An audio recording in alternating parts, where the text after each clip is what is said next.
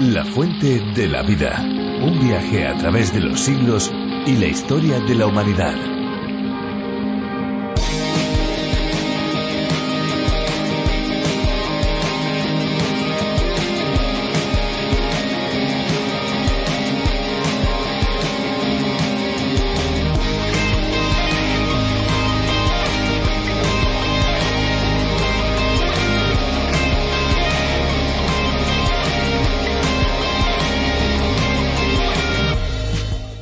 Conductores al encontrarse con un charco grande de agua en la calzada se meten en él y la sorpresa es que en algunos casos el vehículo se cala no pudiendo arrancar de nuevo. ¿Realmente la entrada del agua en el motor yendo a baja velocidad puede hacerle daño? ¿Estará considerado esto como un accidente? Los seguros de vehículos no asumirían nunca dicha avería como accidente y es bastante posible que dicha asistencia no quede cubierta por el seguro. En el taller habrá que abrir el motor para averiguar si aspiró agua por la entrada de y en ese caso si quedó dañada alguna biela o algún pistón. Lo mejor y más seguro sin duda será no volver a pasar por encima de un gran charco.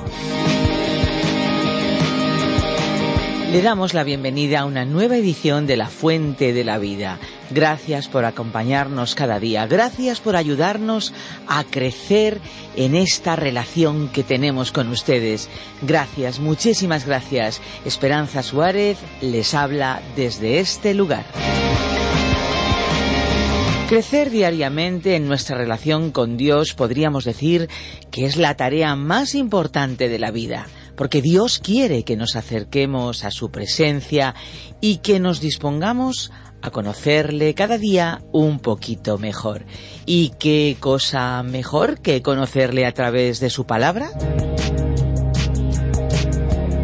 Con nuestro programa La Fuente de la Vida queremos crear una comunidad gigante de cristianos por todo el mundo que escuchen el estudio que realizamos a través de la radio nuestra página web lafuentedelavida.com o la aplicación a través de la Biblia son muy útiles en esta labor.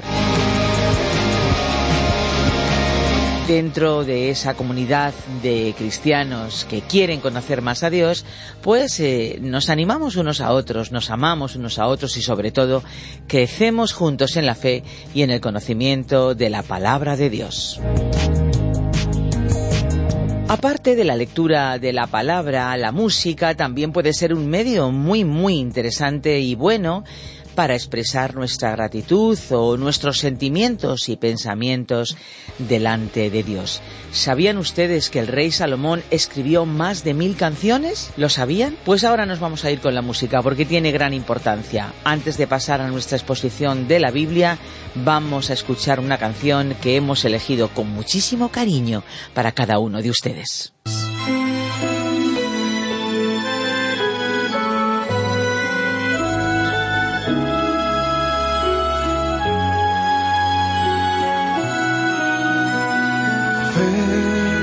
Es la que mueve las montañas. Fe es la que calma las tormentas. Fe es la que sana mis dolencias. Todo es posible al que cree.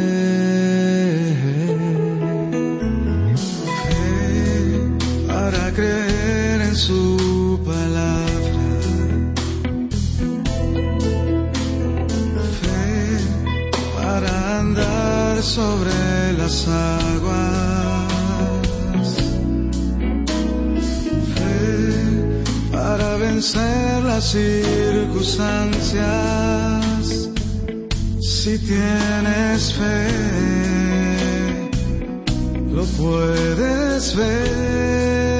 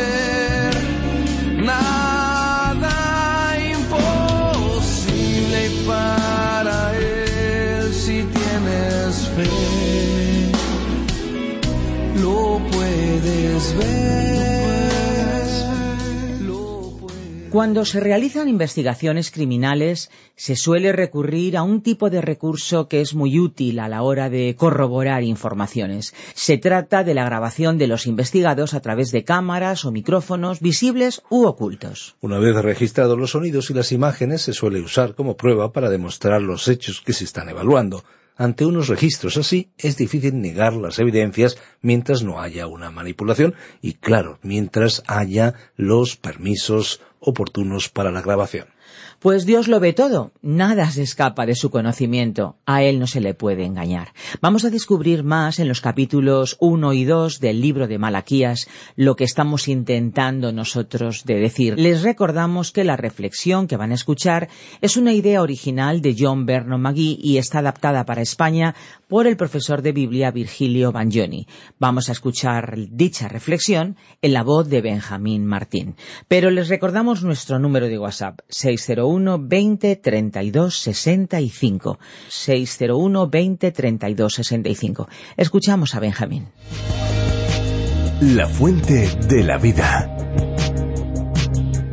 Malaquías capítulo 1 versículo 14 al capítulo 2 versículo 2. Proseguimos hoy, estimado amigo oyente, nuestro estudio por el libro del profeta Malaquías, el último libro del Antiguo Testamento. A modo de repaso, y como recordarán nuestros estimados amigos oyentes, que habitualmente nos acompañan, este profeta habla al pueblo de Israel después de su regreso de la cautividad sufrida durante el imperio babilónico.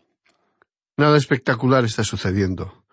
Ellos estaban sencillamente disfrutando un periodo de paz, las cosas marchaban bien, y la vida tenía una rutina en la cual trabajaban, iban al reconstruido templo a adorar, y prosperaban sus negocios. Esa calma prolongada era inusual, fuera de lo común, para esta nación. El pueblo en multitudes iba al templo todos los días para cumplir con sus habituales obligaciones religiosas. Se podría pensar que esa práctica habitual de acudir y cumplir con todos los preceptos establecidos por Dios los había convertido en gente profundamente espiritual, deseosa en agradar a Dios, y así mostrar a las naciones circundantes que el Dios de Israel era diferente. Ciertamente eran religiosos, pero sus corazones estaban lejos de Dios, como veremos más adelante. Malaquías, por mandato de Dios, les habló severamente. El pueblo estaba quejoso, insatisfecho. Las quejas que el profeta recogió en su libro revelan la condición lamentable del corazón del pueblo. Dios les dijo muy directamente Yo les amo. Pero ellos se mostraron muy arrogantes y despectivos y decían Nosotros no creemos eso. ¿Cómo sabemos que tú nos amas? Y Dios, por medio de Malaquías, les hizo recordar su historia como su pueblo, el pueblo con el que había hecho un pacto y al que él había demostrado reiteradamente su amor y misericordia desde el llamamiento de Abraham, el padre de la nación hebrea, hasta su condición presente. Hemos visto en nuestro programa anterior que, a pesar de cumplir con los ritos establecidos por la ley, el pueblo lo realizaban por costumbre, por tradición, pero no había un sentir genuino de amor o respeto a Dios. Aunque practicaban los ritos dados por Dios mismo, ellos los estaban quebrantando continuamente. Se habían acostumbrado a ofrecer a Dios animales enfermos y cojos, ovejas mutiladas, inválidos y enfermos, un sacrificio totalmente inadecuado que ofendía el corazón de Dios y desvirtuaba totalmente el profundo sentido de los sacrificios que debían ofrendar a Dios. Los sacerdotes, los supuestos líderes espirituales del pueblo, habían bajado el listón de la perfección exigida por Dios en las leyes específicas que al respecto les había dado en los tiempos de Moisés. El sentir espiritual en general se había diluido. Todos creían que, con tal de cumplir, era suficiente, que Dios al fin y al cabo no era tan exigente, y nada más lejos de la verdad. Dios, por medio de sus profetas, reiteradamente les hizo saber que Él rechazaba sus sacrificios, y no aceptaba esa burla de ofrendas baratas de animales efectuosos que eran una grave afrenta a su santidad.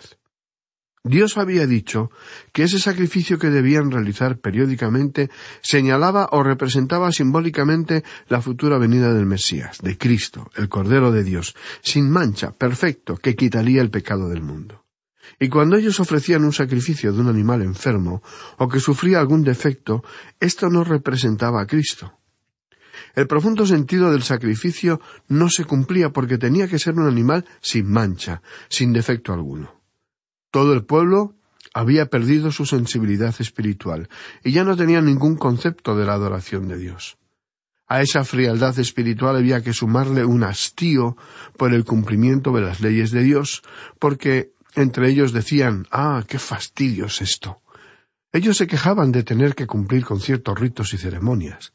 Tenían apariencia de piedad, pero estaban negando el poder y el amor de Dios. Veamos pues lo que nos dicen los versículos 13 y 14 de este primer capítulo de Malaquías. Habéis además dicho, oh, qué fastidio es esto, y me despreciáis, dice el Señor de los ejércitos, y trajisteis lo hurtado, lo cojo, lo enfermo, y presentasteis ofrenda. ¿Aceptaré yo eso de vuestra mano? dice el Señor. Maldito el que engaña, el que teniendo machos en su rebaño promete y sacrifica al Señor lo dañado porque yo soy gran rey, dice el Señor de los ejércitos, y mi nombre es temible entre las naciones. Y así es como será algún día, amigo oyente. Tristemente, lo que más ha dañado la reputación o la honra de Dios ha sido y es el comportamiento, la vida y las acciones de los que dicen ser cristianos, creyentes, seguidores de Jesucristo. Bueno, el Señor Jesucristo les dijo esto de una manera muy clara y directa a los líderes religiosos de su día, a los fariseos. Él les llamó, sin ningún tipo de diplomacia, sepulcros blanqueados. Jesucristo los comparó a una hermosa tumba, tumba blanca y limpia por fuera, pero que por dentro guardaba la descomposición de los muertos. Jesucristo llamó a esas personas cumplidoras hipócritas. Ahora, hablemos claramente y de manera directa. ¿Profesamos alguna religión, alguna fe, estimado amigo oyente? ¿Tiene usted a Cristo en su corazón, en su vida? ¿Estamos siendo honrados y honestos cuando afirmamos que no somos como ese pueblo hebreo? ¿Que no somos hipócritas cuando vamos a una iglesia porque todo lo que hacemos es por la fe que profesamos? ¿Es la religión, la fe, como un traje dominguero que nos quitamos durante el resto de la semana? ¿Somos genuinamente piadosos o solamente nos entretenemos con algunas trivialidades piadosas para quedar bien con la familia, los amigos o con el círculo social al que pertenecemos. ¿Es verdaderamente alguien real para usted? ¿Cuán real es Él para usted, amigo oyente? ¿Es un mero personaje histórico? ¿Fue una buena persona que fue ejemplar, un revolucionario, un héroe, un embaucador? Son preguntas muy importantes que no debe pasar por alto y que requieren una respuesta honesta. Esta gente, el pueblo de Israel que rodeaba a Malaquías, había olvidado la razón de su existencia, por lo que su fe se había acomodado a su situación tranquila y pacífica. Eso les llevó a cuestionarse la vigencia de las leyes dadas por Dios, restar importancia a la fe de sus antepasados, y así, poco a poco entre ellos, se instaló la incredulidad. Hasta sus sacerdotes no eran consecuentes con su ministerio, porque permitieron el sacrificio de animales que no cumplían los requisitos mínimos que Dios había establecido por ley. La frialdad que reinaba se hizo patente cuando comenzaron a decir que las prácticas religiosas eran un fastidio. Estaban hartos de ir al templo, cansados de los rituales de sacrificios, hastiados de llevar ofrendas o las primicias a la casa de Dios.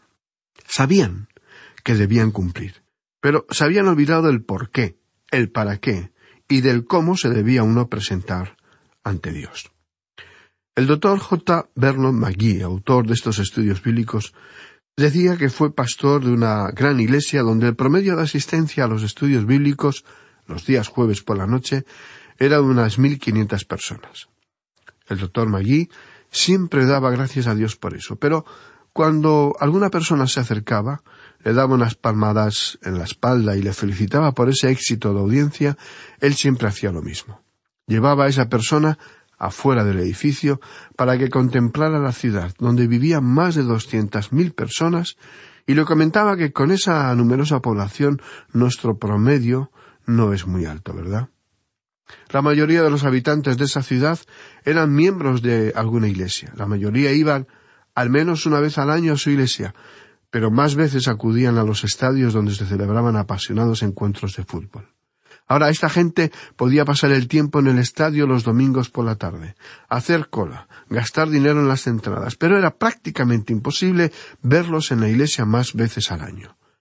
Pero nos llamamos cristianos y por supuesto esperamos que Dios acuda cuando lo necesitamos.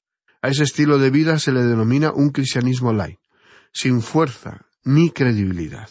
Hay muchas personas a las que les gusta jugar o pretender ser cristianos, pero todo se queda en un mero juego. Y hay muchas personas que se divierten jugando a ir a la iglesia.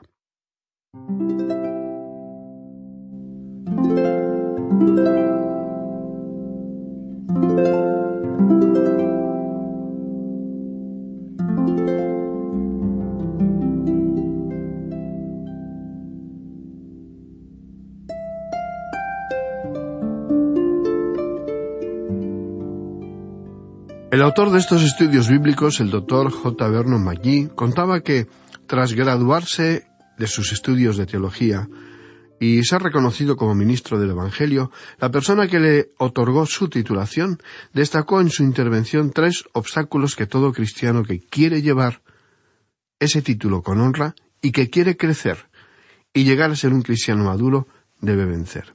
Bueno, el número uno es la pereza. ¿Por qué? Porque nos acomodamos con los conocimientos más básicos que hemos aprendido y creemos que con eso ya hemos cumplido, pero no tenemos suficiente amor para el estudio de la palabra de Dios. Y es necesario que uno ame la palabra de Dios. Esa es la razón por la cual la Biblia es un libro diferente a cualquier otro libro. Cualquier otro libro uno tiene que leerlo o al menos comprenderlo antes de poder amarlo. Pero, amigo oyente, es necesario amar la palabra de Dios antes de poder comprenderla. El Espíritu de Dios no le enseña a personas perezosas. Ahora, el segundo obstáculo para el crecimiento adecuado de un cristiano es el orgullo espiritual. El orgullo puede manifestarse de muchas formas diferentes, y entre ellas está la soberbia, la autosuficiencia, la codicia, la soberbia y la autosuficiencia espiritual son características de una gran inmadurez espiritual, como también lo es el codiciar conocimientos con el simple propósito de adquirir fama, de ser un buen conocedor de la palabra de Dios, el de tener o pretender tener todas las respuestas. Ahora, el tercer obstáculo para nuestro crecimiento espiritual y el de los que nos rodean es proyectar con nuestras actitudes y nuestro estilo de vida, de que el verdadero cristianismo es monótono y aburrido. No necesitamos tener un carisma especial, pero no hay ninguna excusa para ser una persona apática o ser demasiado prosaico, sin color y sin brillo. Pensemos en este ejemplo. Un gran escritor de obras teatrales no escribe nada sin pensar, sin tomarse el debido tiempo en meditar la trama, los personajes, el ritmo, el vocabulario, etc. Podemos pensar en un gran escritor como Cervantes, por ejemplo. Él no escribió sus obras sin dedicarles tiempo. Fue en realidad un genio de la pluma. Y cuando asistimos a una representación de una obra teatral, comprobamos que todos los actores conocen el texto de su obra de memoria. Están repitiendo todo lo que el escritor ha intentado comunicar al escribir esa obra.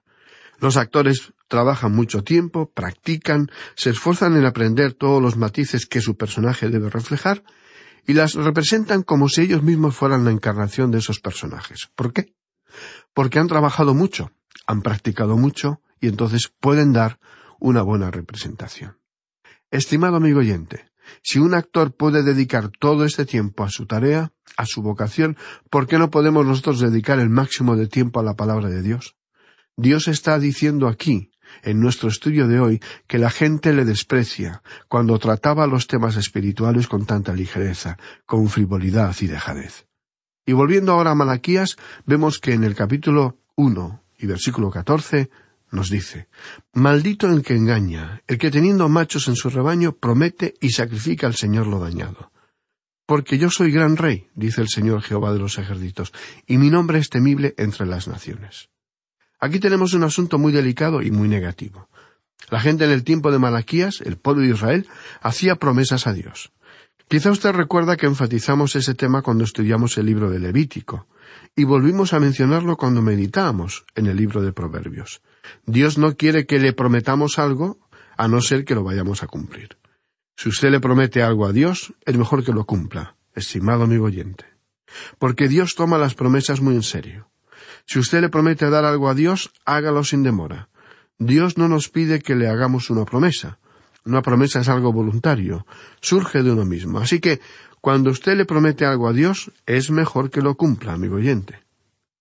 Hay personas que hacen promesas de esta manera y dicen, bueno, vamos a tener una buena cosecha este año, voy a tener un buen aumento de sueldo, le voy a dar más al Señor, no solo el diezmo, sino que voy a dar algo más como ofrenda al Señor cuando llega el tiempo de la cosecha, y ésta viene en abundancia, cuando llega el esperado aumento del sueldo y en lugar de dar lo que han prometido, se lo guardan para sí mismos, eso es como robar a Dios. Tengamos mucho cuidado con lo que prometemos al Señor, a menos que hayamos decidido cumplir nuestra promesa. Bien, con esto llegamos al final del capítulo uno y tenemos tiempo solamente para poner nuestro pie en el umbral del capítulo dos. Pero antes de llegar a esa sección, quisiéramos mencionar algo sobre los dos últimos versículos del capítulo uno. El versículo trece dice Habéis, además, dicho Oh, qué fastidio es esto. Esta manera de expresarse y de sentirse hastiados y hartos agravaba mucho más aún la triste condición espiritual en la que el pueblo de Dios se encontraban. Lo que la gente decía en realidad era que Dios les fastidiaba. Cuando el corazón, los sentimientos y las emociones no son auténticos y por obligación hay que fingir una devoción que no es real, entonces cualquier manifestación espiritual se convierte en un gran estorbo, en un enorme fastidio. Curiosamente, esa gente pensaba que algo le pasaba a Dios. Nunca se les ocurrió pensar que lo malo estaba en ellos, dentro de ellos, tenían apariencia de piedad, pero estaban negando la eficacia de esa piedad, trayendo lo hurtado, lo cojo, lo enfermo, a la presencia de Dios en el templo. Observemos el versículo catorce que describe la pobre situación espiritual que era la causante que les cegaba a la realidad de la santidad de Dios, al ofrecerle aquello que no estaba en perfectas condiciones como Dios lo demandaba. Leamos una vez más el versículo catorce de este capítulo uno de Malaquías. Maldito el que engaña, el que teniendo machos en su rebaño promete y sacrifica al Señor lo dañado, porque yo soy gran rey, dice el Señor Jehová de los ejércitos, y mi nombre es temible entre las naciones. Y bien, llegamos ahora así al capítulo dos, Y tenemos otra sección que continúa tratando con los sacerdotes. Ellos habían sido reprendidos por Malaquías por su profanación de las ceremonias, de los sacrificios, de la interpretación ligera de la ley. Ahora la palabra profano proviene de fanus, que significa templo. Pro, para, o por el templo, o también contra el templo. Así es que en realidad en lugar de estar sirviendo a Dios, ellos estaban fomentando el desprecio hacia Dios, humillando a Dios en cada ceremonia, en cada sacrificio que realizaban en el templo. Veamos lo que nos dicen los primeros dos versículos del capítulo dos de Malaquías. Ahora pues, oh sacerdotes, para vosotros es este mandamiento. Si no oyereis, y si no decidís de corazón dar gloria a mi nombre, ha dicho el Señor de los ejércitos, enviaré maldición sobre vosotros, y maldiciré vuestras bendiciones, y aun las he maldecido, porque no os habéis decidido de corazón. Es decir, que ellos, los sacerdotes, los supuestos líderes espirituales del pueblo hebreo, no estaban tomando su profesión en serio. Por ello, Dios va a juzgarlo de una manera mucho más severa que al resto de la gente. ¿Por qué? porque estaban ocupando un lugar de responsabilidad y porque estaban permitiendo que existiera esta condición tan sórdida. Ellos estaban cerrando sus ojos al hecho de que la gente estaba ofreciendo estos sacrificios de animales enfermos, aunque Dios les había dado a ellos la ley de la verdad. Ellos tenían el privilegio de servirle y de transmitir el mensaje de Dios, pero estaban fallando con desidia y abandono de sus responsabilidades. Bien, Estimado amigo oyente, vamos a detenernos aquí. Continuaremos en nuestro próximo programa y nos permitimos sugerirle que lea todo el capítulo dos del libro del profeta Malaquías para interiorizarse de los pormenores y así comprender mejor las profundas enseñanzas de amor de parte de Dios. Continuamos pidiendo la bendición y la luz del Señor sobre cada oyente que nos acompaña a lo largo de este recorrido por el libro de Malaquías.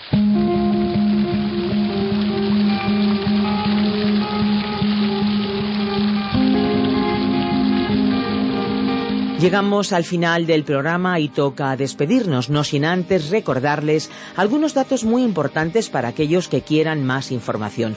Tomen nota del número de nuestro teléfono móvil 601 20 32 65. Recuerden que si llaman desde fuera de España deben pulsar el prefijo más 34 601 20 32 65. También tenemos una dirección de email que es la siguiente info arroba radioencuentro.net info arroba radioencuentro.net y si quieren enviarnos una carta para aquellos que todavía escriben cartas, nuestro apartado de correos es el 24081, código postal 28080 de Madrid, España. Pueden volver a escuchar los programas en nuestra web lafuentedelavida.com o bien en la aplicación La Fuente de la Vida que también puede encontrarse con el nombre a través de la Biblia. No se olviden que si desean obtener el USB con todos los programas de La Fuente de la Vida, pueden contactar con nosotros en el 91 422 0524 con el prefijo más 34 para aquellos que llaman desde fuera de España. Y les repito el número móvil 601 20 32 65 601 20 32 65. Y ahora sí, ahora ya lamentándolo mucho, es el momento de decirles adiós. Y lo hacemos con nuestra tradicional despedida hay una fuente de agua viva que nunca se agota. Beba de ella.